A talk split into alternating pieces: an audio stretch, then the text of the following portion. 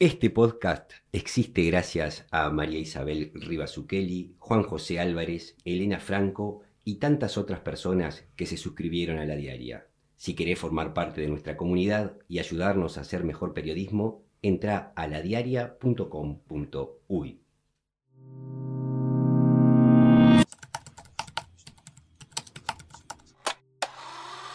Mezcla, un podcast de la diaria.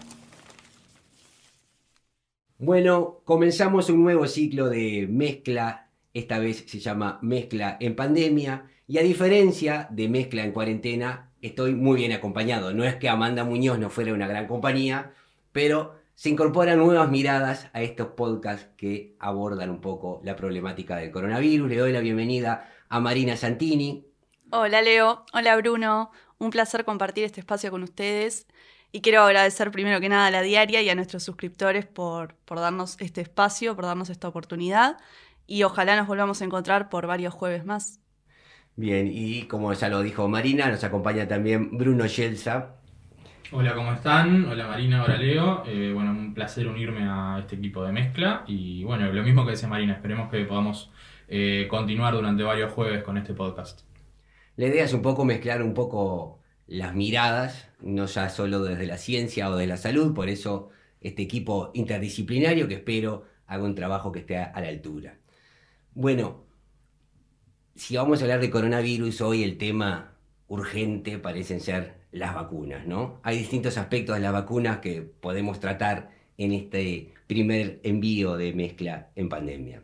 La vacuna incide en el aspecto político, incide en el aspecto sanitario, incide en muchos otros aspectos que tienen que ver con las expectativas que tiene la población, el comportamiento y qué va a pasar, qué consecuencias van a traer las vacunas. Lo que sí está claro es que hoy parece haber una carrera porque las vacunas lleguen. Desde ciertos ámbitos se ha dicho que, bueno, somos el último país en Latinoamérica en acceder a las vacunas. Este, y hay una carrera en todas partes por acceder a las dosis. Em, ¿Cómo está repercutiendo eso, Marina, en ese juego de gobierno, oposición? ¿Qué está pasando? Bueno, a esta altura este, no hay actor político prácticamente que no se haya pronunciado sobre este tema. Es un tema muy recurrente por estos días en, tiendas políticas. De hecho, ayer en la reunión que hubo entre el, presidente de la calle Pou y el presidente de Paraguay, Mario Abdo, eh, si bien no fue el tema principal, también estuvo sobre la mesa el tema de las vacunas el canciller de Paraguay dijo que dijo a Radio Uruguay que si bien los, gobiernos de Uruguay y Paraguay fueron de los más exitosos a la hora de, manejar la pandemia, no están siendo reconocidos por, por, no haber logrado anticiparse en el acceso a las vacunas y que el premio se lo llevan otros. Esas fueron sus palabras textuales. Y en ese sentido, Acevedo adelantó que, que va a mantener conversaciones con el gobierno uruguayo para entablar medidas conjuntas y que, y que ambos países tengan las vacunas, por ejemplo, mediante una compra conjunta. Paraguay anunció que va a recibir 4.000 dosis de la vacuna Sputnik 5 la semana que viene, lo cual es una cifra irrisoria para los casi 7 millones de habitantes que tiene Paraguay, pero esto en lo simbólico convierte a Uruguay en el último país de América del Sur en, en no tener las vacunas junto con Surinam, si no me equivoco. Y bueno, esta demora en adquirir las vacunas, esta carrera que hablabas vos, Leo, fue un caballito de batalla, o sigue siendo un caballito de batalla prácticamente de la oposición, o por lo menos de varios referentes del Frente Amplio, para cuestionar el manejo que ha hecho el gobierno de la pandemia. Que si bien en el, en el comienzo de la pandemia el Frente Amplio este, estuvo bastante alineado, por lo menos en lo que refería al manejo sanitario con el gobierno, no así en materia socioeconómica. Eh, últimamente este, vio en este tema la oportunidad de alguna forma de marcar una diferencia o cuestionar la gestión de las autoridades. De hecho, en las últimas horas, el Frente Amplio anunció que nuevamente analiza la posibilidad de convocar al ministro de Salud, Daniel Salinas, este, al Parlamento para brindar explicaciones sobre esta demora, sobre el tema, el manejo que se está haciendo de las vacunas aunque Salinas ya, ya concurrió al Parlamento en enero para... Y pobre Salinas, a veces parece que sabe menos que cualquier ciudadano que enciende el informativo sobre cuándo van a llegar las vacunas, cuáles, cómo y en qué cantidad, ¿no? Sí. Estuvo siete horas la última vez Salinas en el Parlamento. Informándose él. El 5, de enero tratando de responder a todas las consultas que le hicieron los legisladores, pero la oposición entiende que la información que está dando el gobierno es a cuentagotas y que no es suficiente. Yo creo que ahí hay varios aspectos. Una vez la transparencia, eh, se apela a esas cláusulas de confidencialidad, pero lo cierto es que no se ha conformado, ni, no se ha confirmado, perdón, ni cuántas dosis, ni de qué empresas, ni qué días estarían llegando. Y acá hay algo que yo quiero remarcar, porque en este juego de pegarle al gobierno por no tener las vacunas, en este juego del gobierno de esconder la realidad de cuándo, cuántas y cuáles vacunas van a llegar, se está permeando la sociedad algo que parece, a mí por lo menos me parece un poco peligroso. Y es lo siguiente, no importa cuándo lleguen las vacunas, o sí importa, va a ser muy importante para la gente que trabaja en la salud, para la gente que está en los residenciales, para los grupos de riesgo. Pero cuando lleguen las vacunas, no se va a llegar a vacunar a ese 50% que decía Rafael Radi, líder del Grupo Asesor Científico en Horario del GACH, que sería una medida piso, el escalón más bajo de vacunación masiva para que podamos salir de esta situación en la que estamos. Hay expertos que en realidad hablan que para lograr una inmunidad de la sociedad habría que vacunar al 70% de la población. Eso no va a pasar, aparentemente, en 2021. ¿Y qué, cuál es la consecuencia de esto? que vamos a tener que seguir usando tapabocas, vamos a tener que seguir con ciertas medidas de distanciamiento físico, vamos a tener que seguir con ciertas medidas de aforos, de limitaciones a muchísimas actividades que realizamos. Entonces, en este juego de decir que somos el último o el primero o que vamos en el vagón del medio de las vacunas, está el peligro de darle a entender a la gente que cuando llegue la vacuna cambia mágicamente la situación en la que estamos. Eso no va a suceder. Encima, acá no es por defender al gobierno ni por atacarlo, pero en países con mucho más poder económico y político, estoy hablando de la comunidad europea, los laboratorios no están entregando las dosis que habían prometido. Entonces uno piensa en ese concierto de las naciones, si a Uruguay le dijeron que le iban a dar 300.000 dosis, ¿qué tan real es que lleguen 300.000 dosis? ¿Y qué tan peligroso sería o qué tan costoso sería para alguien anunciar que van a llegar X dosis porque mañana va a llegar una cajita con X menos 4000 o X menos no sé cuánto. Entonces, a lo que voy es, tenemos como país que pensar sí en cómo vamos a vacunar y qué vamos a vacunar.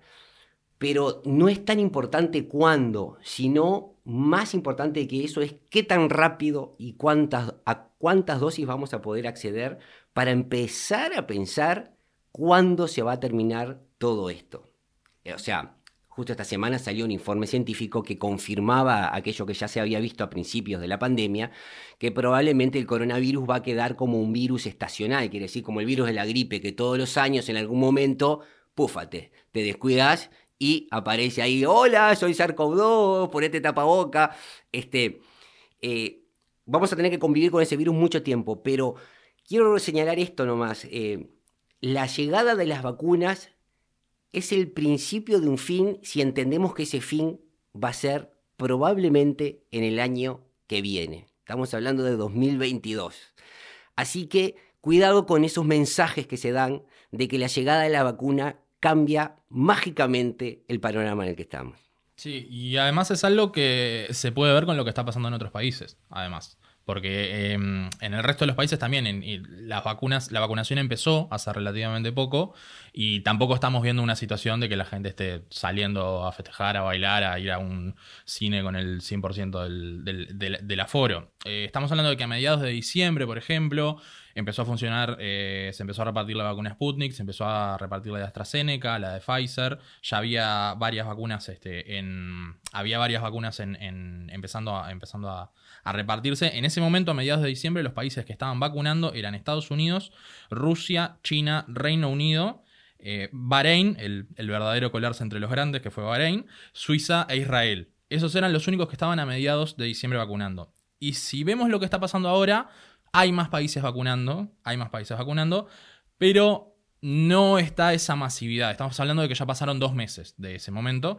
Eh, no está esa masividad de países. Eh, em, implementando las vacunas. en, en África, por ejemplo, el único país en el que se está vacunando es Marruecos, no hay otro país de África todavía que esté vacunando. En Oceanía no se ha empezado a vacunar aún. En varios países de Asia sí se está vacunando. Bueno, China ya habíamos mencionado, eh, pero tampoco es algo masivo. En Europa está ese problema que mencionaba Leo al principio, de que no se están repartiendo la cantidad de vacunas que se, que se habían prometido inicialmente. Y en América del Sur si bien Paraguay, Ecuador, Venezuela, Colombia y Uruguay aún no empezaron a vacunar, sí tenemos eh, varios de esos países que ya empezaron a poner fechas para las vacunaciones. De hecho, eh, bueno, sucedió esto de que Mario Abdo Benítez, el presidente paraguayo, estaba terminando de coordinar la entrega de vacunas Sputnik, eh, estando acá en Uruguay, esperando para reunirse con, la calle Pou. Estaba hablando con Putin mientras unas horas antes de, de reunirse con la calle Pou para, para bueno, para, acordar la entrega de vacunas Sputnik. Según la agencia AFP, se administraron hasta el momento más de 185 millones de dosis de diferentes vacunas contra el COVID-19 eh, a nivel global, pero en América Latina solamente hay 10 millones. De esos 185 millones, solo 10 millones fueron en América Latina. Eh, y de esos 10 millones, 8 solo en Brasil y Chile. En Brasil estamos hablando de que hay cerca de 6 millones de dosis eh, administradas, que para la población de Brasil es muy poco, estamos hablando de un 2,5% de la población. Y Chile, que es el que de momento está teniendo el mejor desempeño con el tema de la vacunación, eh, administró 2.400.000 dosis, que es el 12% de la población hasta el momento. Eso es lo que hay en América Latina en, en este momento. Eh, por otro lado, también tenemos que la OMS eh, concedió solamente dos autorizaciones de emergencia de vacunas, que son la de Pfizer y la de AstraZeneca Oxford, que recién fue el lunes 15 de febrero, o sea, al principio de esta semana. Eh, fue la segunda autorización, aunque también está bueno destacar porque a veces eh, suceden estas confusiones, que la OMS lo autorice no significa que son las únicas vacunas válidas, sino que la función de la OMS eh, certificando estas vacunas es colaborar con países, generalmente países del tercer mundo, generalmente países en vías de desarrollo, que no tienen organismos que puedan por sí solo hacer el, estudio y la evaluación de, qué vacunas les, les conviene. Sí, sí, como sacar chapas. Si la OMS autoriza, bueno, se supone que, no hay problema. Bueno, eh, otra cosa de ese apuro por comprar la vacuna, eh, todo indica que Uruguay, una de las que, que llegarían sería la de Pfizer. Este, y bueno, que es la vacuna más cara de las que existe en la vuelta y la que ofrece mayores complicaciones logísticas. Está todo eso de que tiene que almacenarse a menos 70 grados centígrados, que requiere su ultra freezer, con toda esa cosa heroica de que hay que ir a buscarlos en un avión de la Primera Guerra Mundial y traerlos y toda esa cosa tan fascinante este, cuando hay empresas de logística que se encargan de esas cosas. Pero bueno, los aeropuertos no están cerrados en el mundo como cuando no había quien trajera los reactivos para los, los test de diagnóstico. Hoy la situación es otra. Pero más allá de todo eso, en el apuro compramos caro y algo que complica. Si yo fuera al supermercado de las vacunas hoy, no sé si estaría mirando la de Pfizer con las otras alternativas que tengo a mano. Este, pero bueno, e, eso es lo que pasa cuando uno compra apurado y presionado, ¿no? Eh, más... Incluso con las alternativas que están apareciendo ahora. Eh, porque además de las vacunas que ya estaban, la de Pfizer, la de AstraZeneca, Moderna, la Sputnik, además están apareciendo otras vacunas en este momento. Por y los indios son de fabricar muy barato. Exactamente. Por ejemplo, en la India, eh, un, laboratorio, un, laboratorio, de la India hizo un, un trabajo de transferencia tecnológica con AstraZeneca Oxford y tiene una vacuna prácticamente idéntica a la de AstraZeneca Oxford que se llama Covishield con un precio un poquito más barato que, la de AstraZeneca Oxford. A su vez también en Cuba en este momento hay cuatro vacunas para el coronavirus que se están eh, desarrollando. Cuba es un país que tiene una historia bastante interesante con el tema del desarrollo propio de vacunas. Hablamos de que actualmente el sistema de inmunización eh, cubano eh, consta de 13 vacunas y de esas 13 vacunas 11 se fabrican en Cuba por laboratorios estatales. Y en este momento Cuba tiene cuatro vacunas para coronavirus en desarrollo y de esas cuatro hay dos que ya entraron en fase 3 esta semana. Por eso, entonces, uno podría pensar, a ver, a ver, voy a plantear un juego y decirme, Marina, cómo sería visto esto en esa, en ese ámbito de la política, ¿no? Uno podría pensar, y ya que estamos tarde, tenemos más chance de ver mejor cuál es el panorama de las vacunas. Es cierto, si uno pide hoy, va a quedar en la cola de los pedidos, eh, a la hora de la entrega va a quedar muy retrasado.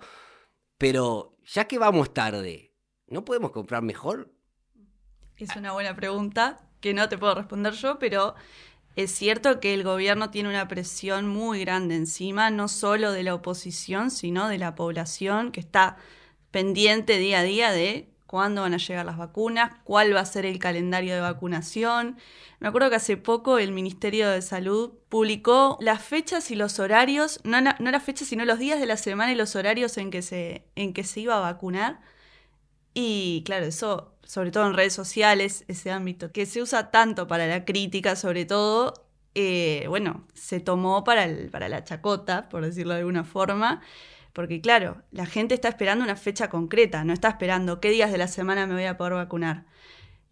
Entonces, esta presión tan grande yo creo que sí, que puede haber incidido en, esta decisión un poco apurada de, comprar esta vacuna, que quizá no, no, es la idónea, como decís tú, Leo, pero además hay que tener en cuenta también que las vacunas, además de las diferencias en los precios, no sirven igual este, para los distintos grupos etarios, eso vos Leo lo vas a poder explicar mejor, pero también se está estudiando el tema de cómo van a responder las vacunas que hoy están en el mercado ante las mutaciones ¿no? de, del virus que ya, que ya se han detectado, que, se están produciendo. Este, hace poco se detectó el ingreso de dos cepas nuevas a, a Uruguay y bueno, y eso también va a incidir en la efectividad este, de estas vacunas. Recordemos, o, por lo menos digamos, que la vacuna de Pfizer, si bien es la más cara y la que presenta mayores complicaciones logísticas, también tiene una efectividad por encima del 90%, ¿no? O sea, no es que se compró una vacuna que no es idónea en el sentido para contener la enfermedad, ¿no? si, tenés la billetera gorda y ultra freezer, no tenés problema. Claro, de hecho, las dos vacunas que ha comprado el gobierno, que son la de Pfizer y la de Sinovac, ambas tienen más del 90%, si no me equivoco, de efectividad. La de Sinovac creo que tiene un poco menos. ¿Un poco menos? Sí. La, otra que había llegado a, más del 90% era la, Sputnik. Sí, la Sputnik más hasta donde sí no tenemos acuerdos eh, por ese lado. La Sinovac estaba en el entorno del 50 y algo por ciento, ¿no? Que eso también fue una, una discusión que estuvo sobre la mesa.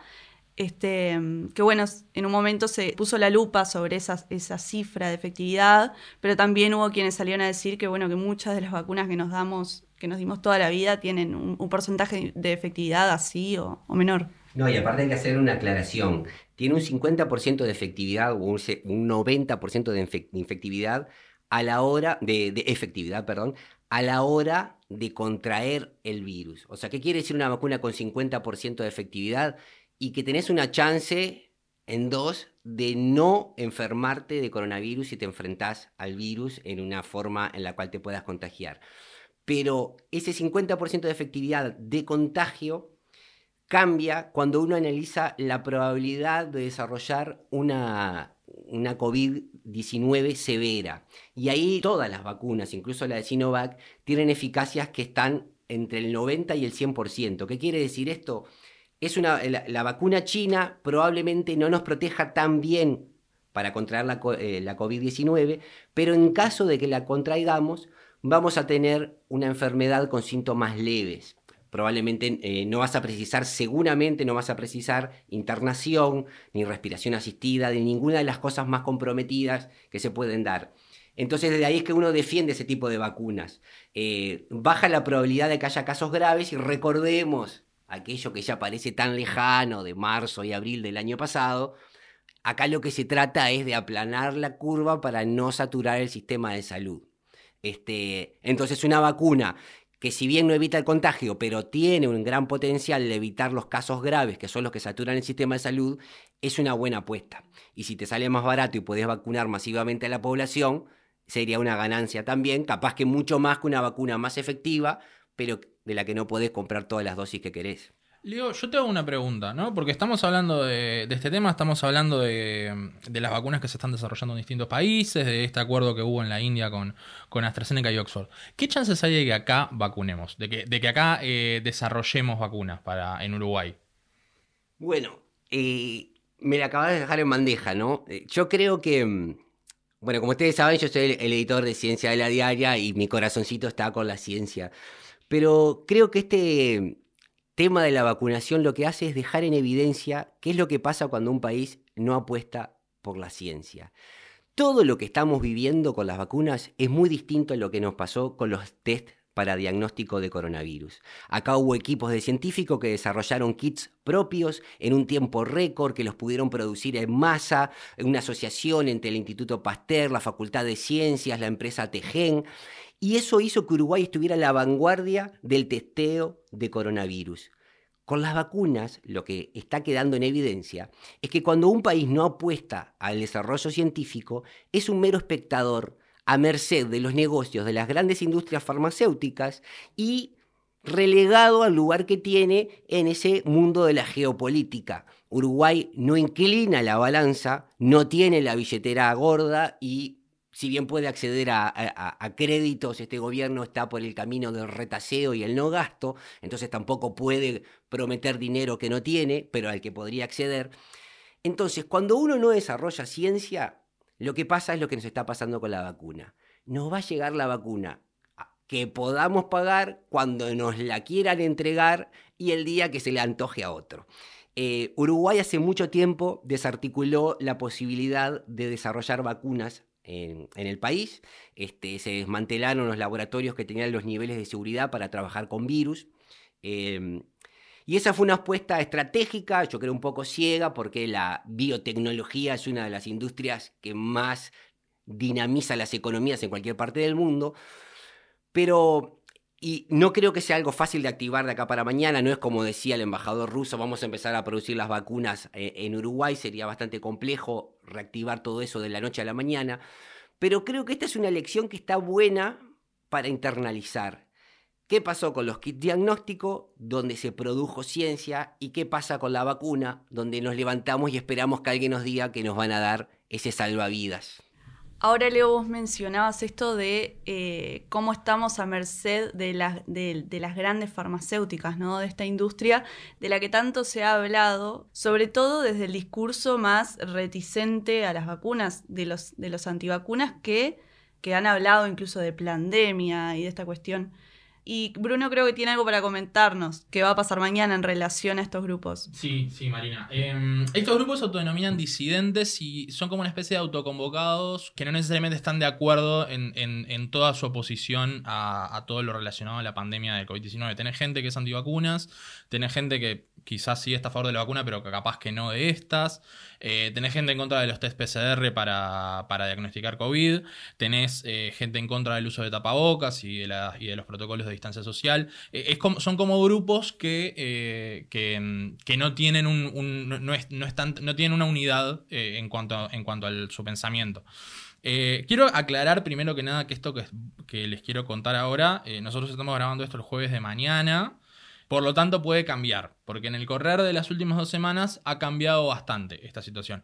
Pero está eh, pensado que para el viernes, eh, estamos hablando de fecha 19, del viernes 19, eh, se realice una manifestación convocada por un grupo que se llama Uruguayos por la Verdad contra la pandemia, inicialmente con el objetivo de plantear una, em, una, un debate entre los médicos del GACH y lo que ellos denominan como médicos independientes, que son, eh, entre otros, el médico Javier Ciuto, que es un médico que pasó de inicialmente pedir cuarentena obligatoria y que la gente use tapabocas al principio de la pandemia, a ahora estar en contra de eso y también de, las vacunas, eh, y se convirtió en un disidente más, como ellos, como ellos se denominan. También está eh, entre las personas que, que, va a participar de esta manifestación el ex candidato a la presidencia Gustavo Salle, que estuvo muy cerca de ser electo diputado en 2019 por el Partido Verde Animalista. Y hay otros grupos también autoconvocados que, eh, que piensan participar de, esta manifestación. Inicialmente la manifestación estaba convocada para el viernes 12 en la Plaza de la Bandera. Eh, a partir de ahí hubo una serie de discusiones y hubo una serie de enfrentamientos entre los integrantes de estos grupos. Otros grupos que apoyaban a Uruguayos por la Verdad también son eh, Ciudadanos por la Verdad. Hay otro que se llama Educar sin tapar bocas, hay otro que se llama Organización Mundial por la Verdad Uruguay, que es un grupo que además estuvo organizando durante esta semana una gira por el interior con Ciuto para manifestar su, oposición a, todo lo relacionado con, la pandemia. Inicialmente hubo una discusión entre uruguayos por la verdad y ciudadanos por la verdad en, en los grupos de Telegram que tienen estos grupos. Estamos hablando de grupos que tienen eh, más, casi todos tienen cerca de 2.000, de 2.000 personas, de 2.000 participantes cada uno. En muchos casos también son las mismas personas que integran los tres grupos. No es que hay 2.000, 2.000 y 2.000, sino que hay algunas, hay muchas personas que participan de los tres grupos eh, y de otros que fueron surgiendo en el correr de estas semanas, que ya más adelante quizás les cuente. Bueno, inicialmente hubo una discusión porque Uruguayos por la Verdad, que era el organizador del debate inicial, del, debate, de la manifestación inicial pidiendo ese debate con el GACH, eh, pidió al principio eh, que se establezcan protocolos de seguridad. Es decir, que las personas que participen hagan sus correspondientes dos metros de distancia social, que se forme un perímetro entre aglomerados y no aglomerados, por si había algún problema con la policía que fuera, que, fuera solamente con los, aglomerados, exacto. Y también eh, que llevaran tapabocas en el bolsillo y que si la policía se los pedía, se lo pusieran. Esto generó una discusión bastante importante porque el tema del uso o no uso de tapabocas es una de las grandes discusiones que hay en estos grupos. El bozal. El, eh, el, bozal, como le llaman varios, varios de ellos. Eh, el grupo de Ciudadanos por la Verdad se, opuso a eso. Uno de los que iba a ser oradores en la manifestación, en representación de Ciudadanos por la Verdad, decidió bajarse también de, de la lista de oradores por este tema. Hubo una marcha atrás finalmente y se resolvió que el que vaya decida qué quiere hacer, si quiere ir con tapabocas, que vaya con tapabocas, si no quiere que no vaya. No se pone el perímetro de aglomerados y no aglomerados. Eh, eh, se resolvió que finalmente eh, pasara eso. Al día siguiente de eso, esto estamos hablando de que fue el 9 de febrero, al día siguiente, el 10 de febrero, a dos días de, la, fecha estipulada inicialmente para la manifestación, eh, se anunció que se suspendía por lluvia, por, los pronósticos que estaba presentando el INUMED que estaba adelantando el INUMED para el viernes. hubo una nueva discusión por ese tema porque había gente que se había pedido día libre en el trabajo, había gente que venía del interior. Eh, y que querían participar de todos modos. Eh, tanto Salle como Ciuto como las otras organizaciones estaban de acuerdo en que se suspendiera y se corriera para la fecha que es la fecha de ahora, que es la de este viernes 19. Fue lo que se estuvo planteando, fue la discusión eh, que se generó y terminó en que sí se iba a hacer el 19, se corría la manifestación importante para el 19, donde iba a hablar Salle, donde iba a hablar Ciuto. Pero Ciudadanos por la Verdad, junto con otros grupos, iban a organizar de todos modos una manifestación en la Plaza de la Bandera el viernes 12 y de hecho se hizo. Fueron unas 200, 300 personas a la Plaza de la Bandera el viernes pasado con pancartas, con mensajes contra la pandemia, contra la vacunación, contra los tapabocas. Luego de esto, Ciudadanos por la Verdad dejó de formar parte de los organizadores de la, de la manifestación más grande, de la manifestación que se va a hacer el viernes, y se formaron otros grupos. En el medio de esta semana aparecieron otros grupos. Un grupo que se llama Patriotas por la Verdad, por ejemplo, que estaba reclamando que a raíz de que el propio Ciuto publicó una suerte de comunicado en el grupo de Telegram de Uruguayos por la Verdad, diciendo que ahora ya no quería debatir con el Gach, sino que quería tener una reunión con la calle Pou, dijeron que había que cambiar el lugar de la manifestación y que el lugar tenía que ser la Plaza Independencia enfrente a la Torre Ejecutiva se generó una nueva discusión. Hubo uno de los administradores del grupo de Telegram de Uruguayos por la Verdad que puso una encuesta para que los eh, posibles participantes votaran dónde preferían ir. Hubo quejas por eso, se bajó la encuesta, se definió que fuera de todos modos en la Plaza de la Bandera.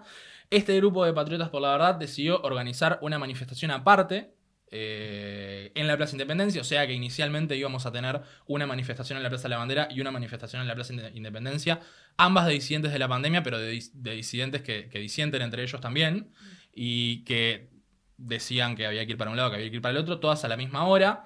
Eh, se armó una especie de lío y la cuestión se solucionó, eh, se terminó solucionando ayer cuando en un video que se publicó en Facebook en el que estuvo hablando Ciuto y también tengo entendido que lo Salle, no, no estoy seguro, eh, se resolvió que se iba a hacer una manifestación en la Plaza de la Bandera a las 6 y después esos manifestantes iban a ir hacia la Plaza Independencia para ver a la lista de oradores que volvían también de esta caravana que se viene haciendo por el interior. La caravana cambió su lugar de la Plaza de la Bandera a la Plaza Independencia y ahí iban a hablar Ciuto, Salle y otras personas eh, referentes de estas disidencias de la pandemia le hacen honor al tema de la disidencia, ¿no? Sí, hubo muchas discusiones, hubo muchas discusiones, huba acusaciones entre ellos de estar, eh, algunos de estar infiltrados, a otros de estar acatando al GACH eh, y acatar al gobierno. Se usa mucho la palabra dictadura eh, para, para hablar de, de, los protocolos que impone el gobierno en estos momentos. Uno podría hacer énfasis en múltiples aspectos de todo esto, ¿no? Este, desde recordar que, y no por transferir virtud o maldad o error o acierto, ¿no? Pero uno podría recordar que hubo movimientos similares que estaban en contra del tapabocas, entre los seguidores de Donald Trump en, en Estados Unidos, Bolsonaro con sus declaraciones, o sea, gobiernos y gobernantes que no estaban identificados con el conocimiento y con el saber, sino más bien todo lo contrario, eh, se oponían a muchas de estas cuestiones, pero no podemos transferir automáticamente que un tonto sostenga lo mismo que uno, no quiere decir que uno esté diciendo una tontería, capaz que ese tonto podía estar en lo cierto. Ahora, me parece que hay dos cuestiones acá que a mí me, me parece interesante señalar, ¿no? Ya cuando alguien se pone como nombre XX por la verdad, significa que todos los demás están mintiendo. Y eso a la hora de construir algo, a mí por lo menos, me rechina un poco. Y después hay otro aspecto que, me parece que es interesante señalar. Y bueno, Marina, vos lo debes saber muy bien, porque siguiendo política se ve muy a menudo. Los debates, por lo general, están muy lejos de construir algo así como una verdad. Los debates, por lo general, son formas de oponer argumentaciones, estilos personales de discutir, pero ningún debate presidencial se llegó a la verdad de absolutamente ningún tema. Y lo que persigue un debate no es llegar a un estado de conocimiento que nos permita tomar decisiones, sino que lo que plantea un debate siempre es que haya un ganador para algún motivo en un debate presidencial para que me votes a mí y no votes al otro. La forma en que el conocimiento científico, y estamos ante un virus, perdón que insista con lo científico, hay otros tipos de conocimiento que son tan válidos como el científico, pero para enfrentar un virus, y bueno, uno tiende más a cederle la derecha a un epidemiólogo que a, que a una maestra preescolar, y las maestras preescolares son muy necesarias, pero tampoco le confiaría la educación de mi niño de tres años a un epidemiólogo, porque no es lo suyo. Cuando hay debates en torno al conocimiento, no es que se juntan todos los científicos del mundo y hacen un debate televisado, y el que gana entonces, todo el mundo dice, tenés razón. Los CT de los test PCR en tiempo real de diagnóstico como dijo fulano en este debate que conquistó más aplausos, vamos a hacerlos en 30 o en 28. Eh, hay mucho debate a nivel científico y los científicos tienen una forma de comunicarse que es mediante escribiendo artículos que ellos llaman papers, que se publican en revistas, que son arbitradas por otros. Y eso va cambiando muchos aspectos de lo que se conoce del coronavirus. Lo que conocemos hoy del coronavirus es muy distinto a lo que conocíamos en diciembre del año pasado, cuando se detectó la enfermedad en China, o lo que conocíamos en marzo, en abril. Entonces, esta idea que con un debate con el GACH va a emerger esa verdad última que están buscando, yo, en lo más humilde y respetuoso que puedo ser, le digo que es una idea totalmente equivocada. En un debate lo único que se persigue es erigir personalismos. Y me parece que hay mucho de eso en este movimiento de Yuto. Bueno, con estas últimas palabras del señor Leo Lagos, eh, es hora de despedir este primer episodio de la nueva temporada de Mezcla en Pandemia. Muchas gracias, Marina. Gracias Bruno, gracias Leo por acompañarnos y gracias Joaquín también que hoy no lo no, lo, no sé si lo nombramos, yo por lo menos no lo nombré al principio, que es nuestro editor, sonista, todo junto. Es el hombre, el hombre en las sombras. es la calle Pau porque maneja las perillas. Hasta el jueves que viene.